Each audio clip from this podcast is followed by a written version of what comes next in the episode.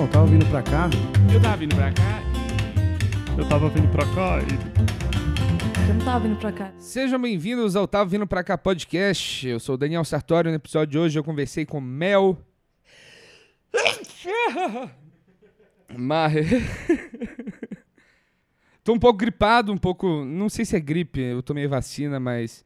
É, no episódio de hoje eu conversei com a Mel Maher. Eu tô muito feliz com esse episódio. A Mel é uma comediante incrível, a minha comediante favorita. Eu conheci a Mel num, num show, num, num show no Comedians, eu não, não era comediante ainda, e, eu, e ela entrou, ela tava grávida, ela fez um set incrível, caralho, eu fui conhecer mais o trabalho dela.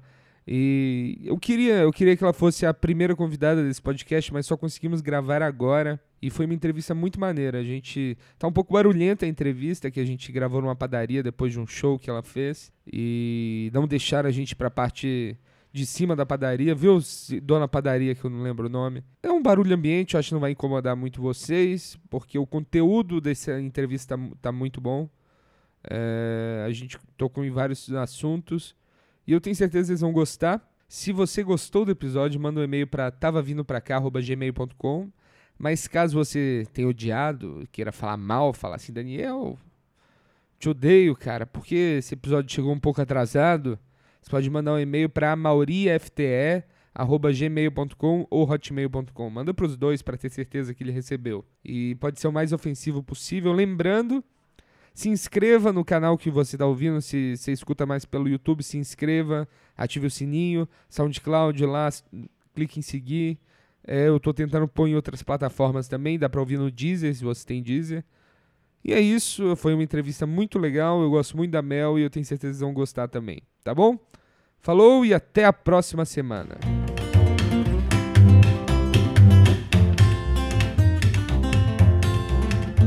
Tava vindo pra cá e tive que apresentar 11 open mics. Ninguém merece passar por isso. Que, no- que show que foi esse, hein, Mel? que show, que show. Foi, foi legal, foi legal. A galera tá mandando bem. A gente vai ser obrigado a, a se esforçar mais. Sempre bom ver, tem esse negócio de ver uma, uma pessoa mandando muito bem e isso te motivar, né? ah, é. Isso, isso motiva, né? A concorrência. o medo de perder o ganha-pão. Eu tava lembrando, eu, eu te vi fazendo pela primeira vez, foi, foi quando você tava grávida mesmo, antes de eu começar a fazer comédia. Foi bem no início da sua gravidez, eu acho. Ah, Que foi um dia no Comedians que eu fui ver o Bruno Costoli, que é meu amigo de Minas. E você Hum. tava lá, você tinha acabado, tipo, você não tava pintando mais o cabelo. ah, é? Nesse início. Nossa. E eu lembro que foi muito legal o show, que você tinha arrebentado. E eu não te conhecia. Eu- Ah, é? é? que eu não acompanhava muito stand-up também.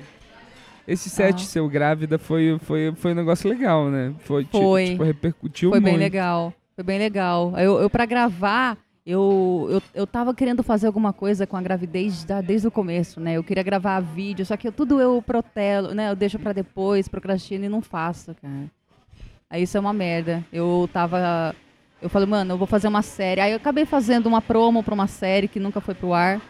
Uma série que chama Empurrando com a Barriga. e aí ia ser legal, eu fazer meio estilo é, com depoimentos, aquela coisa, reality show, né?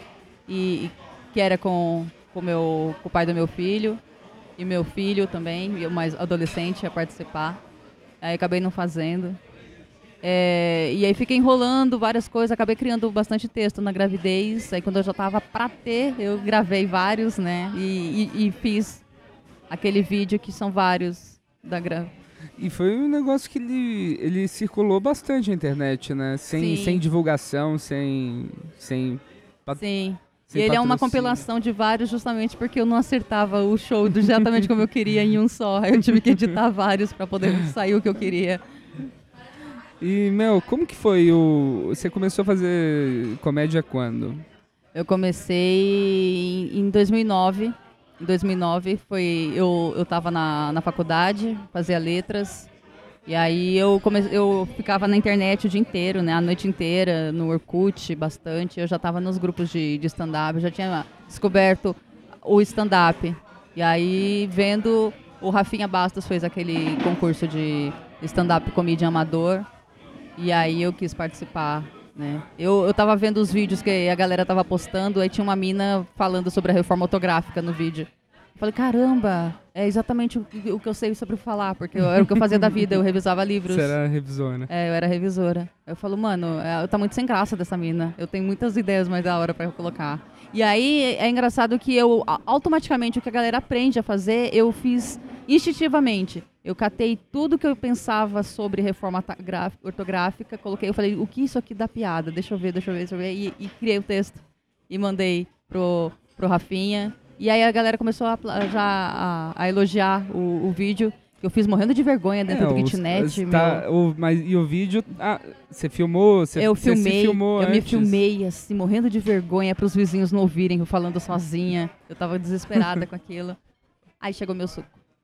Estamos numa padaria, então se tiver muito barulhento, é, É. esse é o motivo. Então nos perdoe por esse. Mas a gerente aqui, ela não gostou da gente, não deixou a gente subir pro, pra parte mais silenciosa. Não somos VIPs. Não somos VIP. Se tivéssemos aqui com. Ela não vai ganhar gorjeta.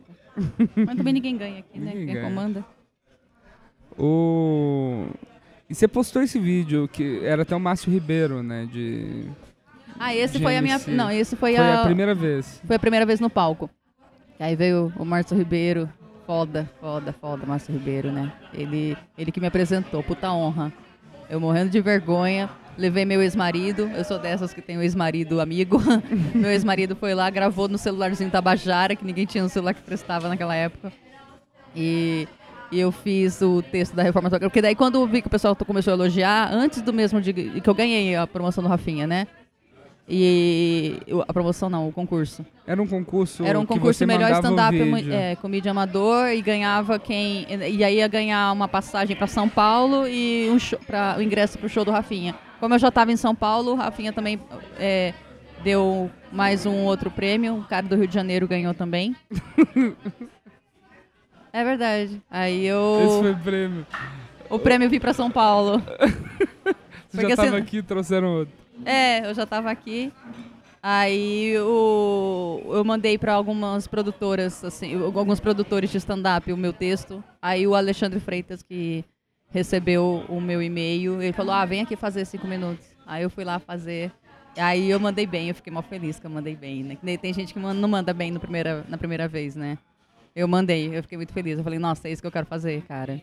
Eu já fazia assim, eu já me apresentava como poetisa.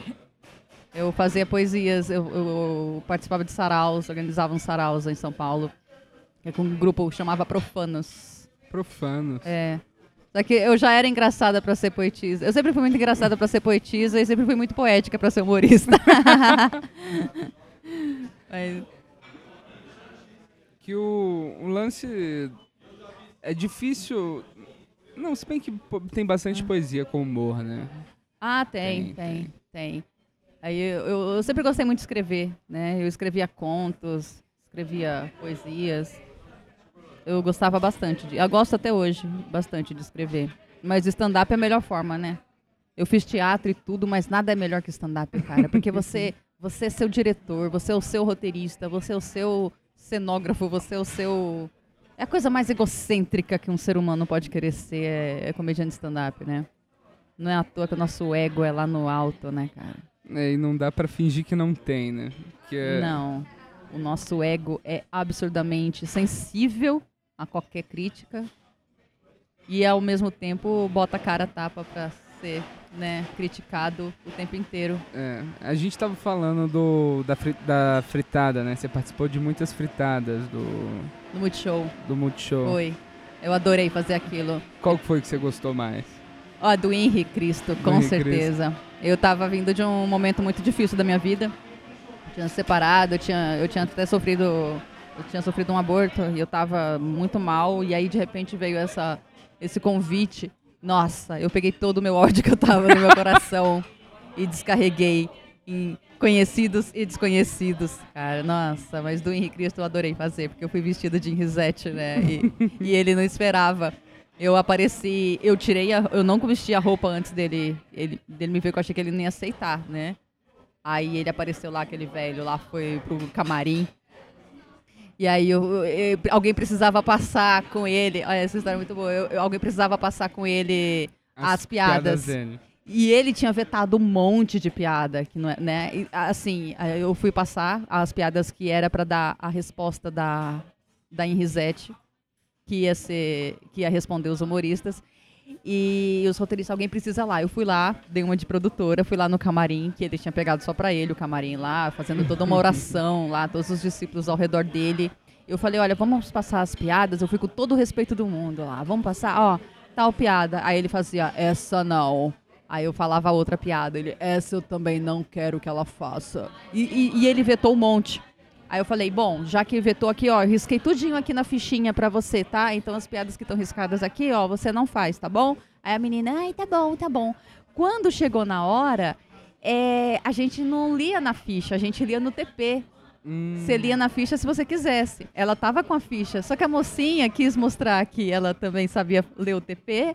Ela começou a ler no TP, só que no TP a gente não apagou as piadas que tinham sido vetadas. E ela leu todas as piadas que o Henry tinha vetado.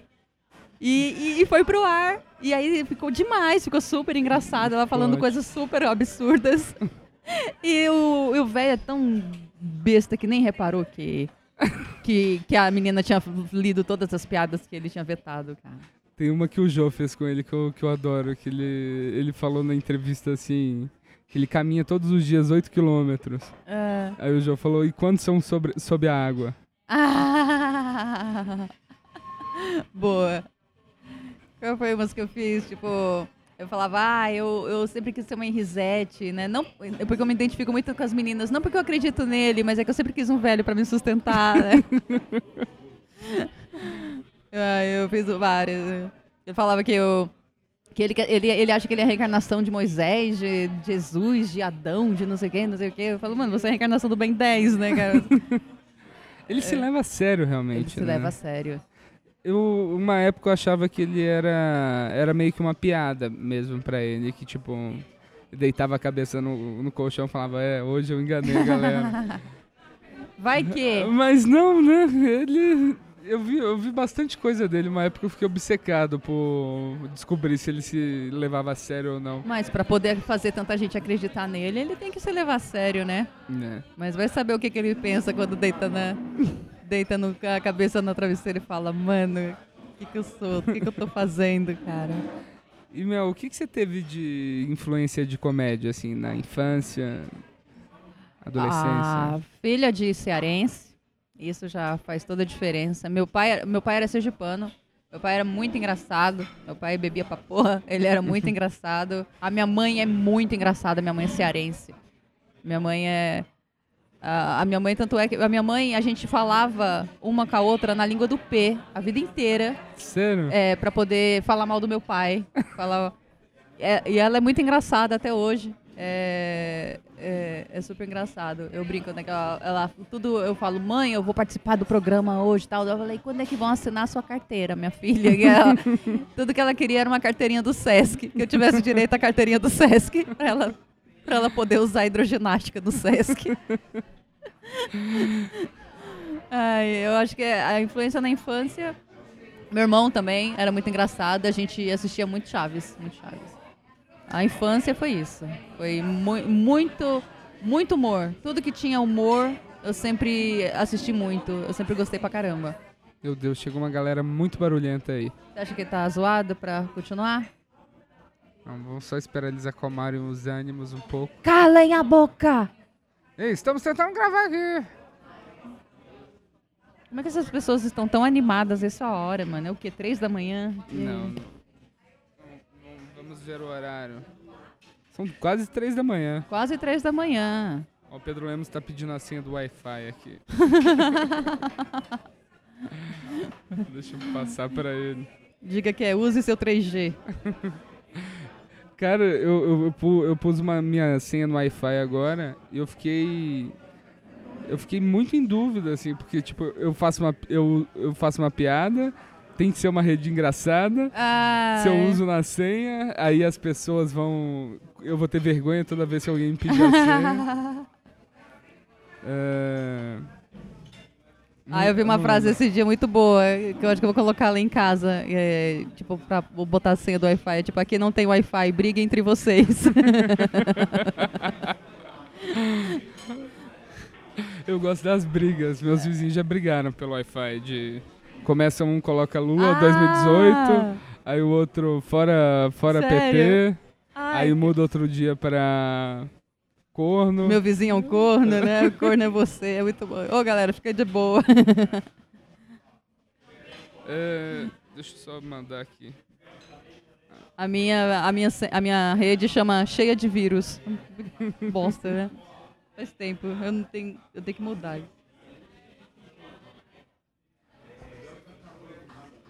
A gente começa a ter filho que vai entender as coisas.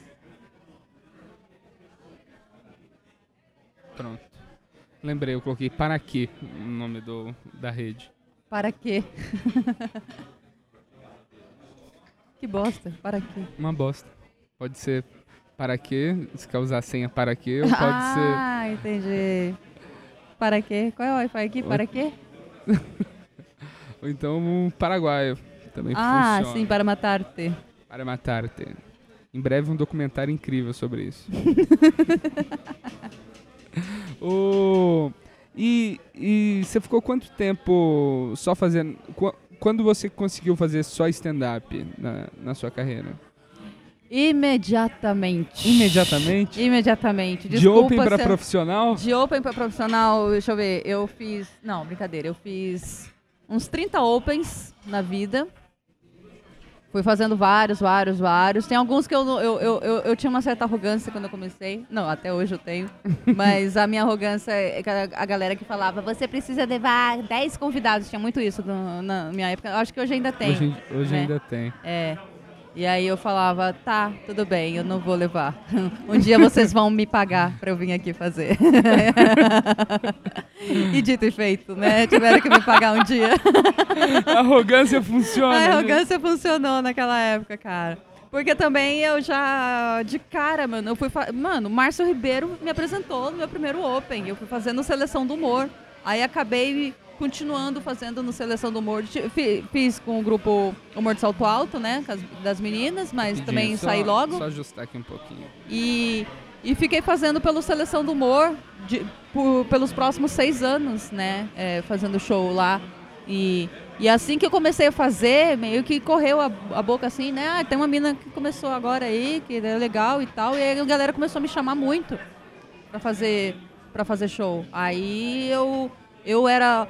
Nossa, eu, eu, eu revisava e traduzia uns livros idiotas chilenos, cara, de autoajuda, que era uma bosta. Eu tinha um patrão insuportável chamado Pablo. Eu mandei, eu mandei o Pablo pra puta que te pariu. Aí como espanhol é bom, né? Tá vendo? E aí eu, eu, eu, eu, eu larguei logo. É, não era muito, sabe? Eu ganhava muito pouco, né? Eu ganhava uma bosta. Aí eu falo, nossa, já, já dá pra parar com isso aqui. Aí parei e, e só vivi de stand-up. Vivo de stand-up desde 2009. Você tem um tipo de, de, de comédia que eu acho muito interessante, que é um texto muito bem construído, mas é um texto também simples. Tipo, no melhor sentido da palavra. De Aham. que. Como assim? Como assim simples? Olha, ele falando que o texto da Mel Maher é simples. Simples, porque eu sou mulher? Eu, eu diria minimalista. Ah, tá. É. Sabe? eu- Tipo, ele, ele, ele me diverte, eu gosto de assistir e ele funciona também no público geral. Isso É. eu acho, tipo, isso, isso é uma grande dificuldade que, que eu sinto, sabe? Que a gente acaba tentando fazer piadas mirabolantes que tem referências obscuras, só que se não for você a pessoa que está É. contando a piada, Ah, ela não costuma funcionar. E eu acho que você tem esse, esse estilo que é um humor bem ritmado também. Você tem as punchlines marcadas, que.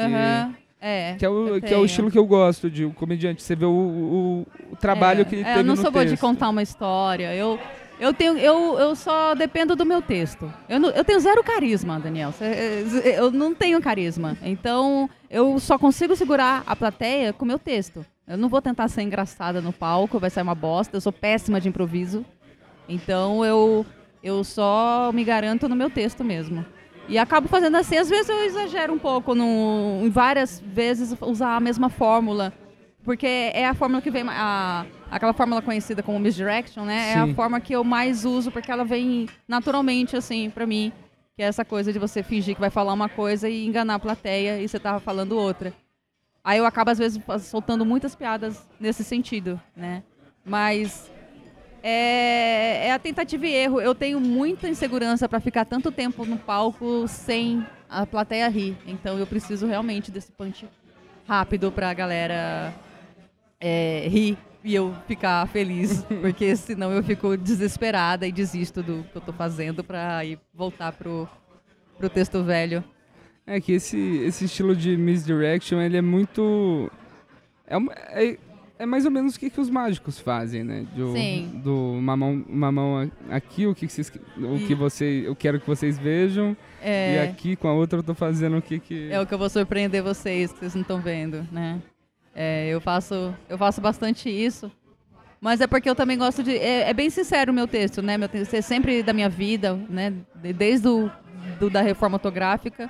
O meu próximo texto foi justamente sobre filhos, casamento, e, e- e eu sigo. À medida que vai acontecendo as coisas na minha vida, vai sendo aquele meu texto.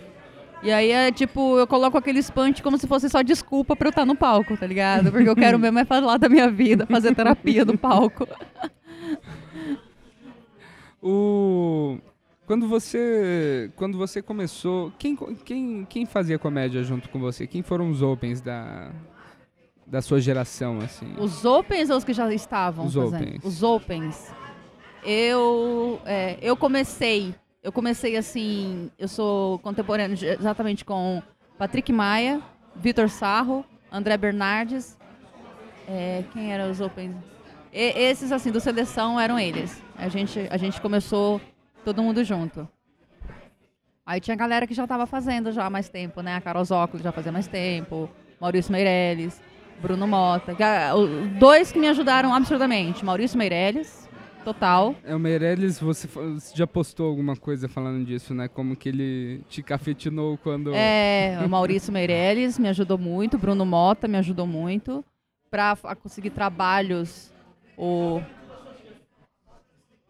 Será que eles abriram lá em cima? Pode ir lá em cima agora? Não, que não A gente também. perdeu, perdeu. Perdi, perdi. O... Ah, então, Maurício me ajudou bastante. E agora, para trabalho na TV, a- o meu QI foi Danilo Gentili. Eu nem era muito amiga dele, não. O Danilo Gentili realmente gostou do meu trabalho e, e me indicou para o Mion. E de lá eu não parei mais de fazer trabalho na TV. E como que é trabalhar na TV de roteirista? É uma rotina muito, muito pesada? Aí depende da, da TV, né? Tipo, as que, tiver, as que tinham rotinas pesadas, eu caí fora. Eu não aguento trabalhar. Eu não nasci pra isso. Tipo, na Record era muito tranquilo, era muito bom. Eu aparecia lá duas, três vezes por semana e, e para reuniões e mandava tudo de casa, né? Assim, não, e- meu caso, né? Tanto é que quem entrou depois lá, de Miltia Gomes, Alex Paim, que entrou no Legendários lá depois de, de mim, eles eles não, eles trabalhavam como deve se trabalhar todos os dias. É, é, agora, nos lugares que tinha que trabalhar todo dia, eu não aguentei duas semanas. e foi justamente na Quatro Cabeças, as duas vezes que eu trabalhei com eles, eu não aguentei. De quais programas? Do Collectivation, fiquei umas duas semanas, e o programa do Porchat, fiquei um mês. Mas tipo, você simplesmente falou não tá rolando e foi embora? Foi. Eu não- não, o do Porchat, eu queria muito continuar, mas é, eu tava com um filho de quatro meses lá, tava foda e... Ah, uma chefe de roteiro também que não era lá uma pessoa muito legal de trabalhar. E aí eu também não gostei. Aí eu saí. O... eu, eu já conheci algumas pessoas assim. Eu tive um estagiário que ele. Primeiro dia dele, eu passei uns trabalhos pra ele fazer. É. Aí ele falou assim: Ah, eu só vou lhe trocar o rotativo do meu carro. Nunca mais voltou. Ah, é. A galera agora. Não, tem uma galera, diga-se, de Vitor Sarro, que estava trabalhando comigo no Porchat na época, que ele colocou essa, essa, essa história da minha. Ele colocou essa versão para todo mundo. Ele fala assim: a Mel teve uma discussão lá no Porchat lá e saiu e nunca mais voltou. E eu ouvi um monte de gente contando essa versão pra É? mim. Eu falo, gente, que absurdo. Tá, é verdade, mas poxa! Que absurdo. Não, foi, foi mais ou menos isso que aconteceu, porque a, a, a chefe de roteiro falou na minha cara que ela não tinha recebido um roteiro que eu mandei. E aí, quando eu mandei na cara dela, da frente, e, e copiei o Porchat e todo mundo, e olha, eu tinha te mandado, ela falou assim, ah, então refaça do jeito que o rapaz aqui disse que era pra ser feito. E ela fez isso de sacanagem, sabe? Porque ela ficou com raiva. E, e aí eu pensando, mano, eu morrendo de dor, que eu tava com. Tendo que amamentar meu filho no meio do, do programa, no meio do trabalho o tempo inteiro, sabe? Passando, eu olho assim, eu não preciso disso. Meu marido tem dois empregos, dei uma de mãe do Chris e fui embora, né? Mas fui embora assim, é, meio triste de ter ido, né? O Porchat ficou muito magoado comigo.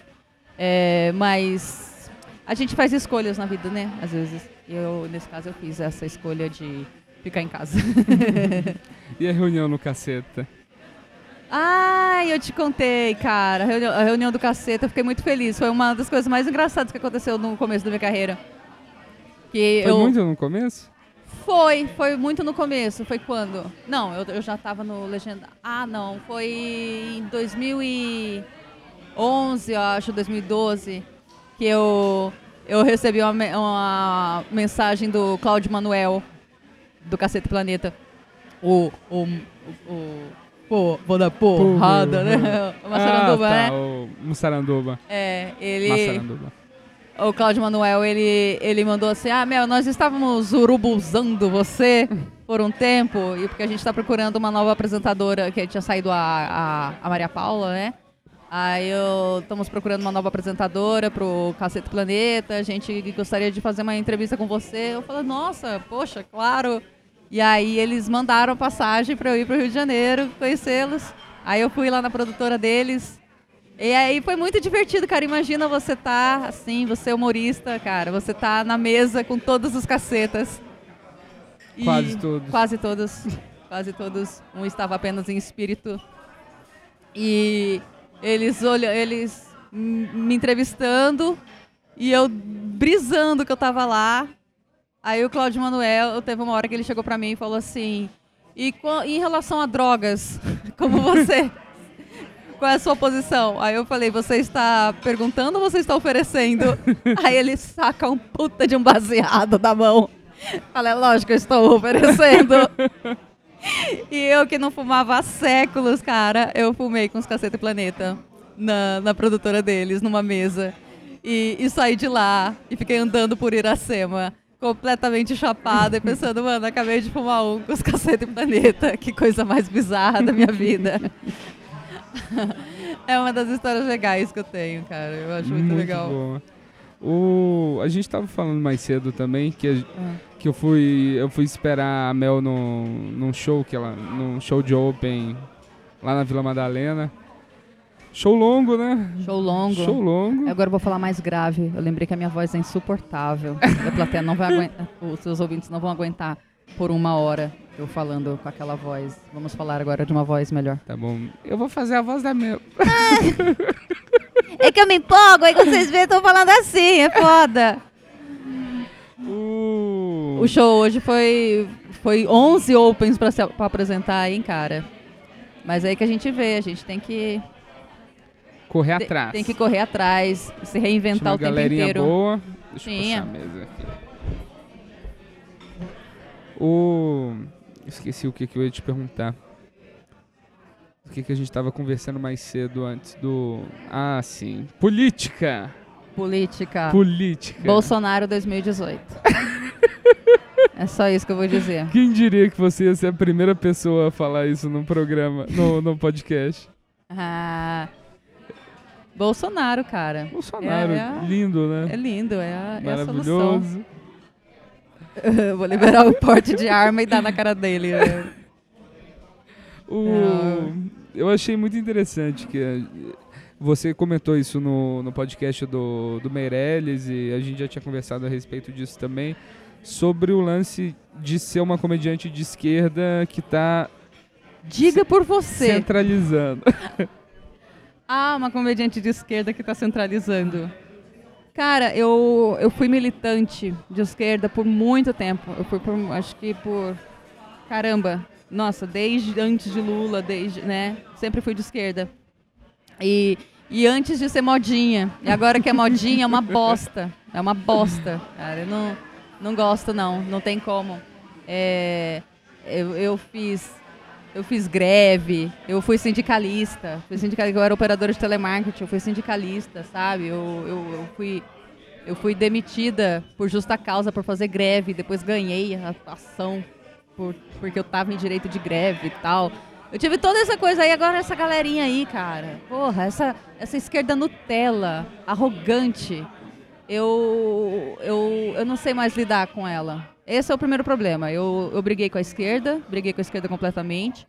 Eu acho que é muito ruim, como humorista, você ter uma ideologia, assim, da qual você não, não, não questiona. Porque eu estou há muito tempo na esquerda para saber que não é hora de questionar a esquerda. Porque a gente sempre está no momento que não é hora de questionar a esquerda. sabe? Gente, mas será que o Lula não é culpado? Mel, não é hora disso. Olha o que estamos. Nunca é hora. Nunca é hora. Desde que o Lula se candidatou pela primeira vez que era com o Alencar. Mano, porra, já tava falando ali, caralho, com o Alencar. Lógico que o Lula não vai fazer nada daquilo que ele dizia que ia fazer. que a gente já sabia que o Lula já era outra pessoa, tá ligado? E, e, e é ridículo. E aí nunca, nunca pode questionar. Aí quer questionar a, a piada de fulano, sabe? É, é muito difícil isso hoje em dia. É muito difícil. As Tem... palavras machucam, machucam, mas a realidade machuca um pouco mais e a galera tá muito mais preocupada com piadas que estão sendo machucadas do que com outras coisas, né? É, o John Stewart, eu acho, falou um negócio que eu achei bem. Eu achei ruim isso ter sido compartilhado pela, pela direita em massa, assim. Que, não sei se você viu o vídeo que ele falando que foi a esquerda que elegeu o Trump. Ah, isso é maravilhoso. Por causa do, de, tipo, todo essa, esse lance que ninguém pode falar mais nada. Eles pegaram um, fizeram toda, é, toda ação gera uma reação. É, montaram a bolha. Eu, eu falei isso hoje, de uma forma.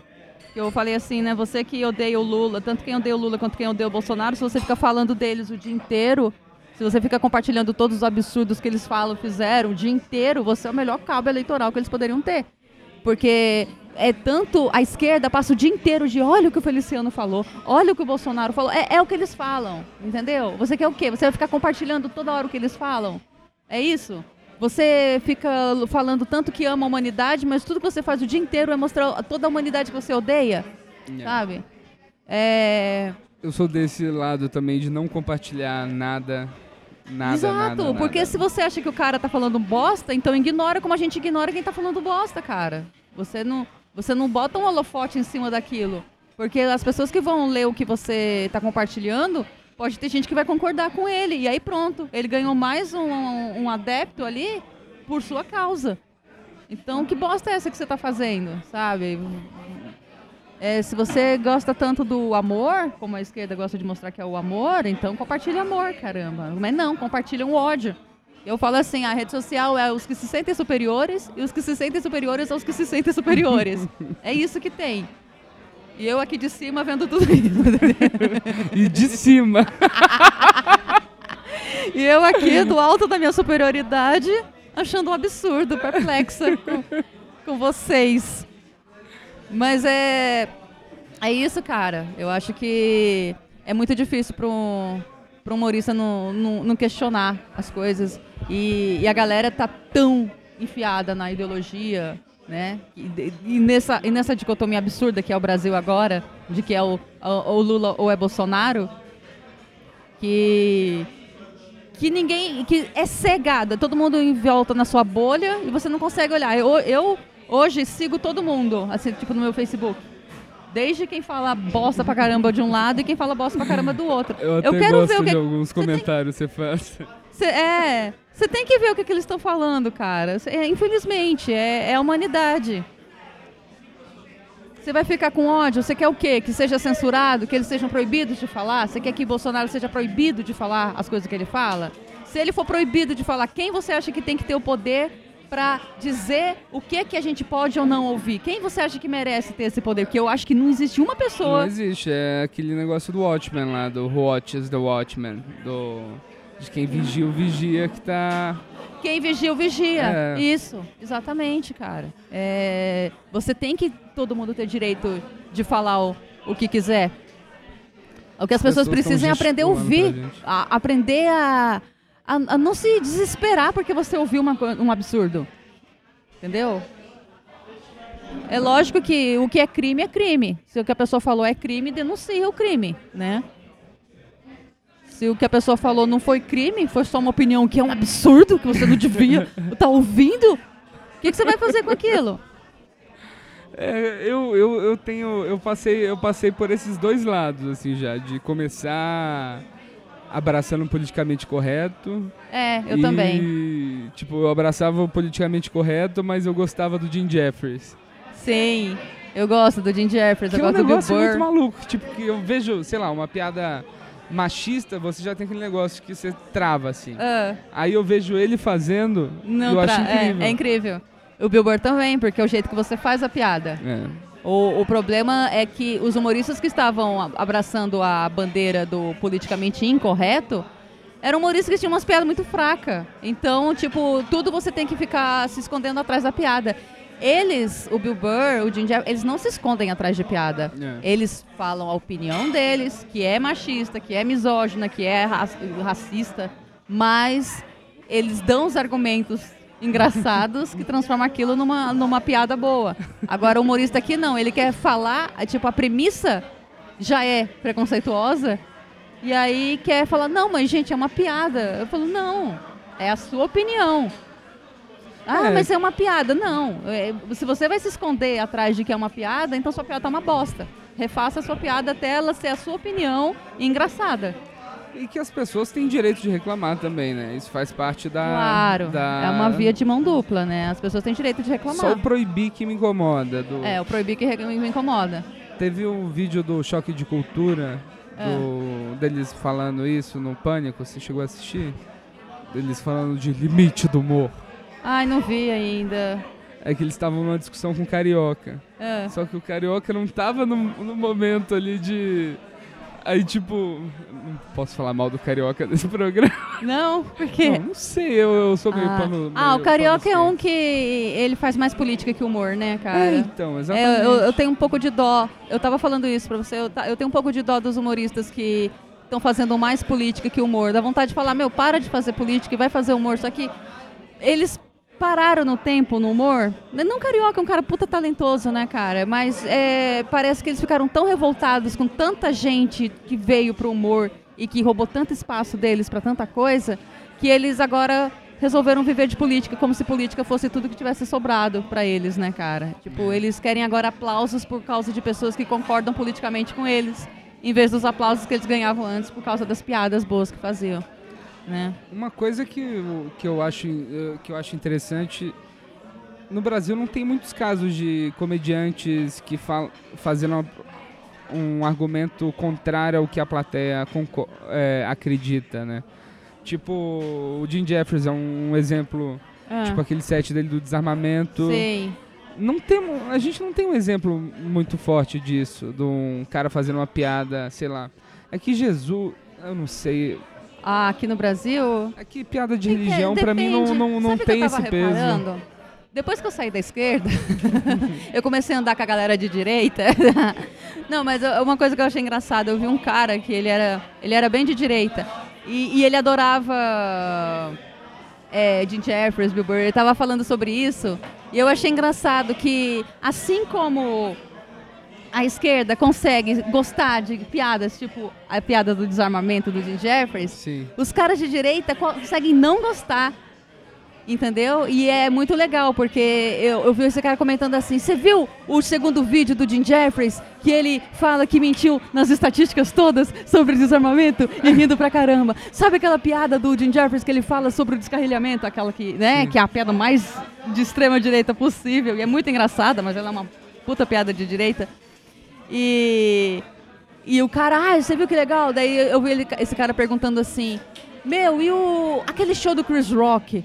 Que bosta! Ele falando, sabe, ai, violência policial, violência policial, cara. Será que vale a pena continuar aquele show? Porque é, eu tava dormindo já. Aí eu pensando, tá, é interessante, né? Porque as pessoas tem- as pessoas que estão envoltas numa ideologia, elas só conseguem assistir até piadas de, de coisas que eles concordam, né? Se você não concorda, a pessoa não consegue.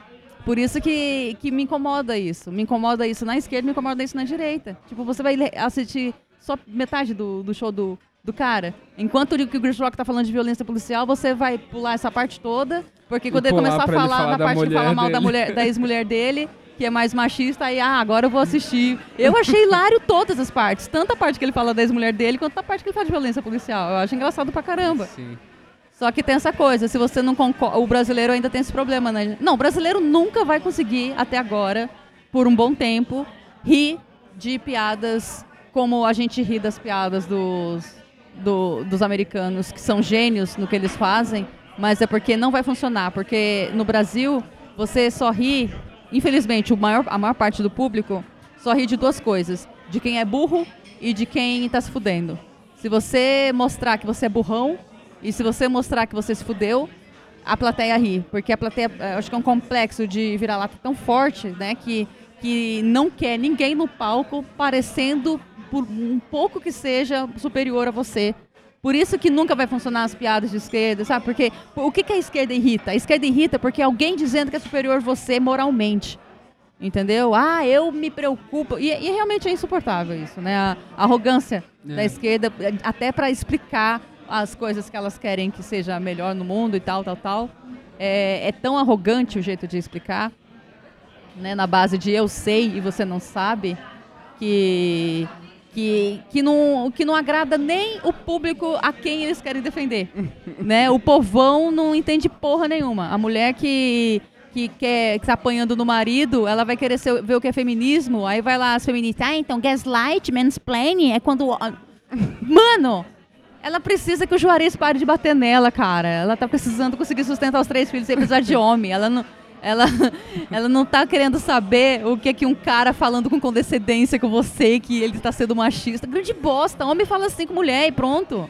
E tem mulher que fala de forma escrota com homem também e pronto, cara, sabe? Esse é o grande problema do mundo. É esse. É a arrogância, tá ligado? É a arrogância é, do- dos movimentos Nutella de hoje em dia, que não eram iguais do meu tempo, não eram. Eu já tô velho o suficiente para dizer que no meu tempo não era assim que a gente lutava contra é, desigualdade de gênero, né? Até o nome feminismo eu quero. Nossa. Eu odeio feminismo. Eu não, eu não sou mais feminista também, cara. Eu odeio Abandonou esse- o feminismo Abandonei o também. feminismo, cara. Eu, eu sou a favor da igualdade de direitos de gênero para várias coisas. Gênero também não, odeio essa palavra gênero. De sexos. Porque você fica tendo que explicar toda hora, mano, que ai, não é ao contrário de machismo, feminismo, feminismo. Então troca a porra do nome, caralho. Porque se a gente, a gente- hoje em dia não se consegue as coisas na base do poder. Hoje em dia se consegue as coisas na base da propaganda, na base de agariar novas pessoas para suas ideias. Então, melhore as suas ideias. Se você não quer melhorar as suas ideias, quer ficar batendo o pé e usando as velhas cartilhas para as coisas de hoje em dia, com rede social, com o mundo que mudou completamente, você vai continuar ainda citando Karl Marx para tudo como se ele tivesse uma Bíblia na mão? Não tem, não tem uma Bíblia na mão. Não é assim. Eu acho que eu me alonguei nesse assunto, mas é. Vamos a outro assunto então polêmico. Fala. Meritocracia no humor. Meritocracia no humor. Palavra da direita. Uma palavra da direita na boca de um cara de esquerda. Existe meritocracia no humor. Existe. Então, Existe. o- a gente tava falando sobre isso no, antes aqui também.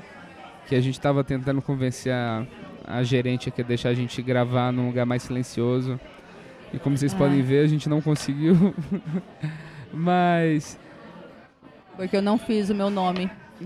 é, Mel, se você fosse mais famosa. Se eu fosse assim, mais te- famosa, eles dariam. A mulher falava, pode fazer aqui dentro da minha calcinha, O, que não entra ninguém. o que, que você acha do. Meritocracia no humor. meritocracia no humor. A pessoa está começando. Eu acho que a gente estava tendo essa discussão sobre a dificuldade, o, o, o, o seu olhar também sobre esse lance da mulher na, da- na comédia. É, a mulher na comédia. Como eu não sou mais feminista, a outra, né? Nossa, que absurdo. Bel, quem te vê, quem te vê. Não, é sério. Eu tava falando pra você, Daniel, que eu, eu, Eu acho que é uma coisa que todo humorista deveria fazer é questionar suas verdades o tempo inteiro. Você tem que questionar o que, que você acredita, porque as coisas mudam.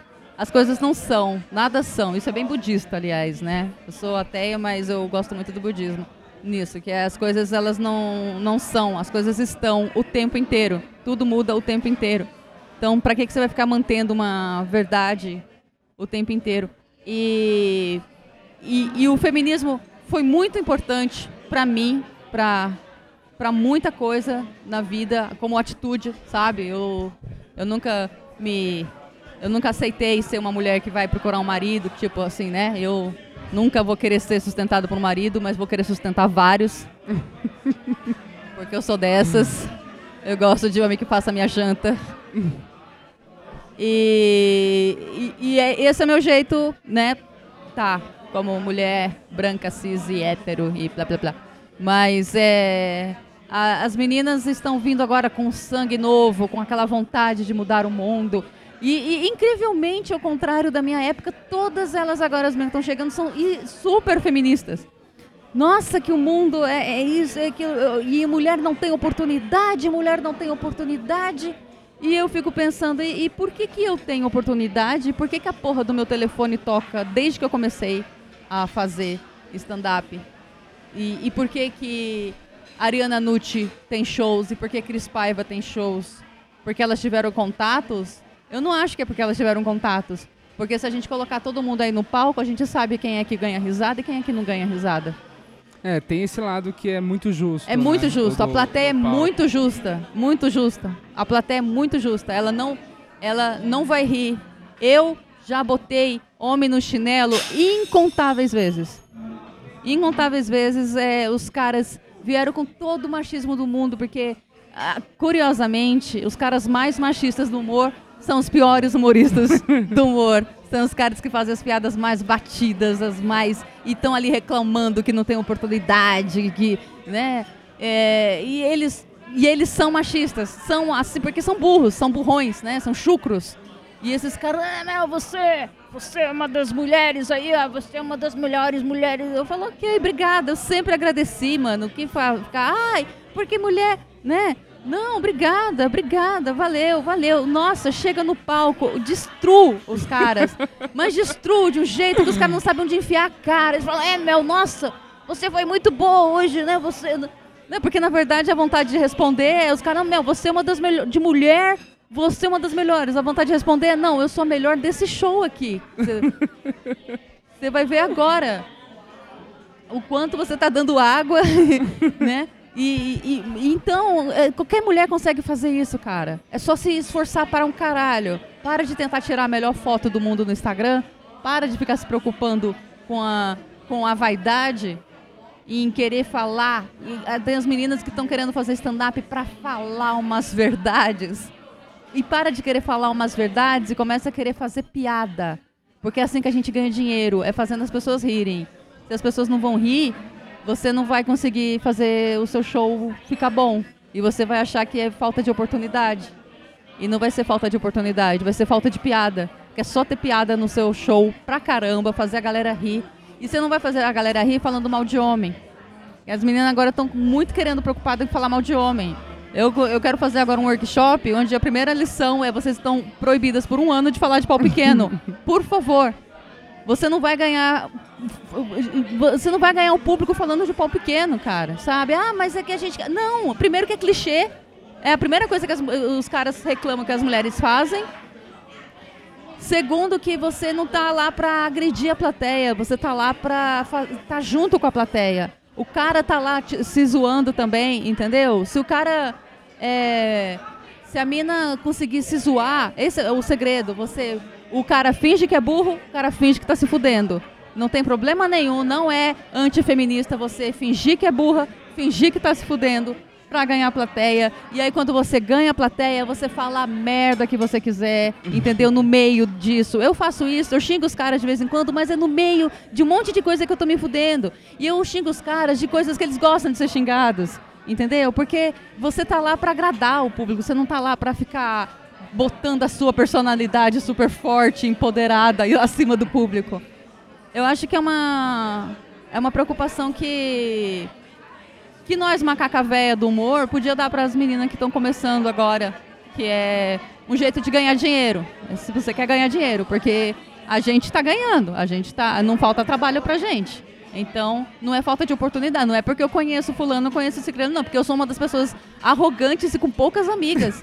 Eu tava reclamando disso esses dias, que eu falo, gente, eu consigo muito trabalho, muito, muito convite para show, para projetos. Agora ninguém me convida para um aniversário, para um casamento. Todo mundo casa, eu, eu não fui convidada. Gente, porque as pessoas não gostam de mim. Então pensa, eu que não sou uma pessoa agradável, tô conseguindo trabalho, então não é panelinha, não é falta de oportunidade, entendeu? É, é a galera tem que tem que eu Isso acho que vale para todo mundo. Vale para todo né? mundo. Para os homens também que a gente precisa de mais piada nas coisas. Precisa de mais piada. Precisa de mais piada. Na hora que for. Agora eu quero fazer esse projeto aí com umas minas, né? Eu quero fazer um projeto de uma noite para a mulherada testar piada. E eu quero que tenha junto com essa noite, durante a semana, um grupo de estudos onde a gente vai trabalhar o texto que vai ser testado nessa noite. Eu quero ver as minas que vão se dedicar pra caramba nisso. Porque os caras, eu vejo os caras se dedicando demais para isso. Os caras estão sempre se dedicando. E, e, e, aí vai falar que é mulher que está tendo pouca oportunidade, né? Cadê as minas para ficar o dia inteiro escrevendo, escrevendo, escrevendo é, vai aparecer uns homens de peruca no seu curso e você vai ter e que eu vou deixar, a... eu vou deixar, eu vou deixar. Vai ser engraçado. Eu acho que eu vou deixar isso. O homem que quiser testar lá vai ter que se travestir para para participar. Todo, todo homem. Todo você chama um convidado, ele todo vai ter que Todo homem tá... tem que ser trans por uma noite para poder participar. Eu acho que eu vou fazer essa brincadeira. Porque eu acho que precisa, cara. Eu acho que, ah, então, a meritocracia é isso. Eu acho que todo mundo consegue, é só você tenha o palco e o microfone ali para você mostrar. Não, você não precisa ter o melhor figurino, você não precisa ter nada. Agora, o que mulher precisa ter, e homem também, qualquer um, é se despir de vaidade. Para de ser vaidoso. Se você está falando de um texto daquilo que você quer falar, porque você quer se achar com aquilo, você não vai achar piada nisso. Agora procura aquilo que você não quer falar, daquilo que você tem vergonha de falar, para você ver se você não acha piada pra caramba sobre aquilo. Acha. Eu, a primeira coisa, eu nem tenho piada ainda, eu começo a enfiar. Tipo, eu agora tô com uma piada que eu falo que eu é, eu me separei com 36 anos e não importa o quanto eu fico feliz com isso, todo mundo me olha com pena, sabe?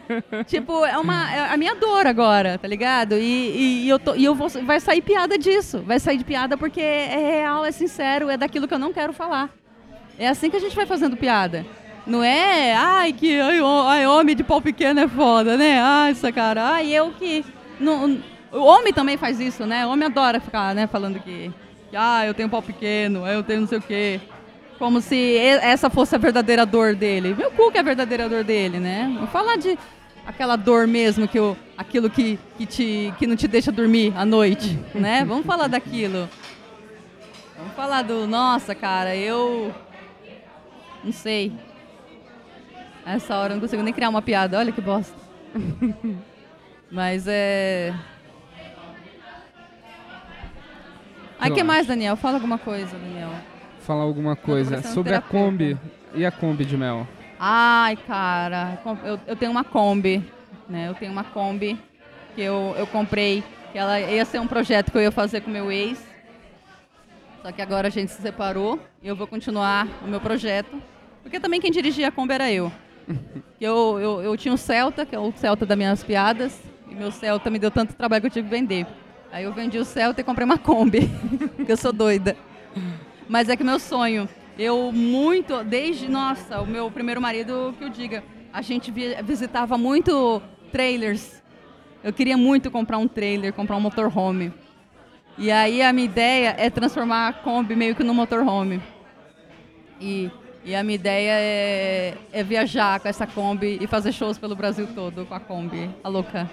A Kombi e os filhos. A Kombi e os filhos. Legal. Eu ainda não sei como vai ser o nome desse projeto. A minha Kombi ela ia se chamar Comedy Kombi. que ela ia ser um Comedy Kombi. A minha ideia era ter um palco dela que vai pra frente da Kombi. Ah, do caralho. E a Kombi é um camarim. É. Porra, animal. A ideia é a Kombi ser um camarim, ela não vai ser uma casa, né? Eu quero que ela tenha só as coisas de um camarim mesmo. Aceito permutas de todos os tipos. Pessoas que têm. um- trabalham com customização de combis. pessoas que tiver todo, pessoas que tiverem palco, pessoas que tiverem frigobar, todas as coisas que eu quero. É, aí eu vou gravar uns. Eu acho que eu vou fazer um reality show na Kombi. Eu só tenho que passar pelo curso de reciclagem do Detran pra pegar minha carteira de volta. Você perdeu por, ponto? Perdi por pontas. No... É, Você é acontece. chato, né?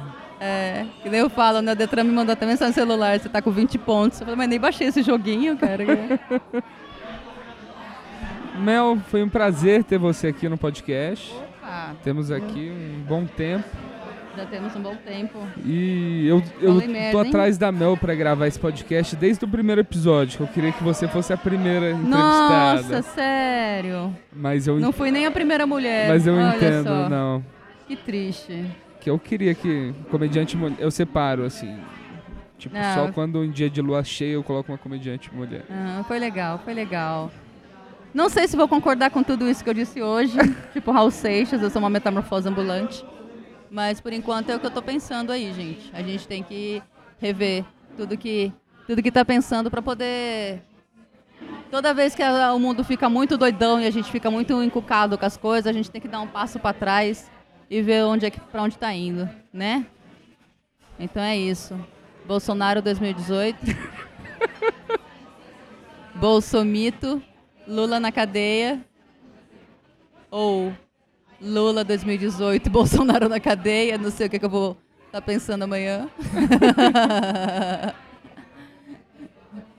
É, obrigada, Daniel. É, Obrigada mesmo. Foi muito divertido. Gostei muito. Então, tava vindo pra cá, eu tava vindo pra cá Eu tava vindo pra cá e Eu não tava vindo pra cá.